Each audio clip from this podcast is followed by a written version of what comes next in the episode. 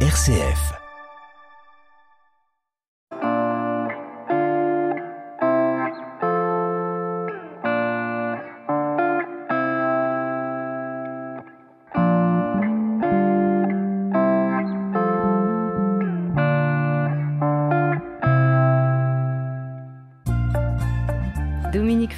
Merci de nous accueillir ici à Granville. Vous allez nous faire découvrir la haute ville de Granville.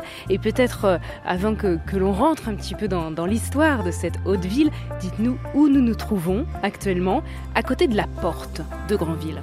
Tout à fait, même plus que la porte, c'est la grande porte. Donc c'était pendant un, long moment l'entrée principale euh, qui permettait aux visiteurs, aux habitants et aux commerciaux d'accéder à la haute ville, qui à l'époque était tout simplement la ville de Granville. C'était également un élément de défense majeur à l'époque où justement Granville était une place forte, un bastion militaire implanté sur le territoire du duché de Normandie. Et aujourd'hui, c'est l'entrée principale, en tout cas, effectivement, euh, pour accéder à la haute ville. La fondation de la ville de Granville est en grande partie due à euh, l'activité d'un certain Guillaume, euh, connu à l'époque sous le nom de euh, Guillaume le Conquérant, roi d'Angleterre, bien entendu, qui donc en 1066 alla à la rencontre des troupes de Harold sur la plaine de Hastings, qui combattit et vainquit, et qui fit donc de Guillaume le roi d'Angleterre, Guillaume le Conquérant, bien entendu. Et lors de cette bataille, eh bien, Guillaume n'était pas seul, il était accompagné de plusieurs fidèles lieutenants, de plusieurs cavaliers, de plusieurs soldats, bien entendu.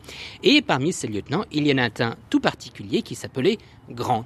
Et après la bataille, après le couronnement de Guillaume, euh, Guillaume décida de remercier chacun de ses lieutenants et de donner en cadeau, d'accorder à chacun un morceau de terre de son duché de Normandie, ce qui était également une occasion pour lui de garder un certain contrôle justement sur son duché.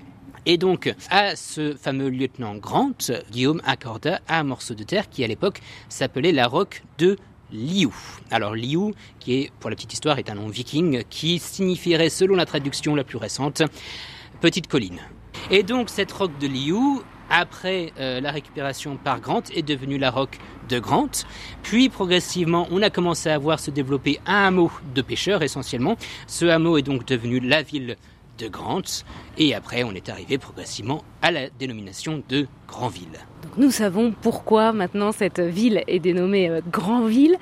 À cette époque-là, à quoi ressemble euh, cette ville? Quelle est l'importance en fait de Granville pour euh, la région à ce moment-là? Eh bien, à ce moment-là, Granville n'est pas forcément très important. Hein. Il faut bien comprendre que jusqu'au XVe siècle, euh, Granville était essentiellement un petit port de, de pêcheurs euh, rattaché à la commune beaucoup plus importante à l'échelle du territoire de Saint-Père-sur-Mer, une commune qui se trouve juste au sud de nous. Ça n'est vraiment que dans la première moitié du XVe siècle, à partir de 1439, pour être plus précis, que les choses vont réellement commencer à se développer pour la ville. Puisqu'en 1439, nous sommes donc en guerre de 100 ans, entre les Anglais d'un côté bien sûr et les Français de l'autre, et justement en 1439, tout le duché de Normandie est occupé par l'ennemi anglais. Et là j'ai envie de citer Goscinny en disant tout non, car un petit morceau de caillou résiste encore et toujours à l'envahisseur, et ce petit morceau de caillou, en l'occurrence, c'est non pas Granville, comme on pourrait le penser, mais le Mont Saint-Michel. Le Mont Saint-Michel, qui de fait de sa situation géographique assez particulière, baigné à cette époque déjà par les plus fortes marées d'Europe, demeure imprenable par les Anglais. Ce que les Anglais vont donc faire, c'est qu'ils vont établir un système de siège autour de la baie du Mont-Saint-Michel afin justement eh bien, de surveiller les activités des montois, des chevaliers, des cavaliers montois installés à l'intérieur euh, du mont et potentiellement dans l'idée de les euh, affaiblir, de les fragiliser pour prendre euh, contrôle du mont.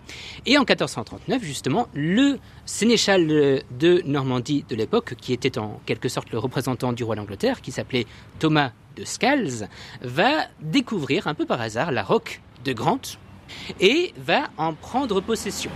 Pour une raison toute simple, c'est que Granville a un point de vue intéressant par rapport à la baie du Mont-Saint-Michel. Où que vous vous placiez sur Granville, vous ne verrez absolument pas le Mont-Saint-Michel. Ce qui veut dire aussi que le Mont-Saint-Michel, lui, ne nous voit pas non plus. Et ça, d'un point de vue militaire et stratégique, c'est très intéressant. Surtout en pleine guerre de Cent Ans entre justement Anglais et Montois. Les Anglais vont donc prendre possession de la roque et vont petit à petit transformer le petit village de pêcheurs en une place forte majeurs. Ils vont notamment construire le premier rempart, ils vont poser les pièces également de ce qui sera la future église Notre-Dame du Capliou, et ils vont vraiment transformer cette petite roque en place forte militaire majeure. Et dernière chose qui est très importante et qu'il faut savoir, c'est qu'ils vont créer également, ils vont creuser une immense tranchée qui va séparer en fait la roque de Grant du reste de la terre. Ce qui fait qu'en période de marée haute notamment, la mer va s'engouffrer à l'intérieur de ce gouffre et euh, la roque de Grant devient une roque imprenable, mais seulement à marée haute. Puisqu'à marée basse, bien entendu, la mer se retire et c'est en quelque sorte eh bien, ce qui va causer la perte des Anglais, puisque trois ans plus tard, euh, en 1442, les cavaliers montois, qui résistaient encore et toujours à l'envahisseur, vont se retrouver en quelque sorte motivés, alpagués par le roi de France de l'époque, qui s'appelait Charles VII. Les montois vont progressivement remonter toute la baie du Mont-Saint-Michel. Au fur et à mesure qu'ils vont remonter la baie, ils vont euh, s'agrandir en termes d'armée, jusqu'à se retrouver à être entre 2000 et 3000 soldats normands et cavaliers normands armés jusqu'aux dents et prêts à affronter les Anglais posés sur leur petite roque.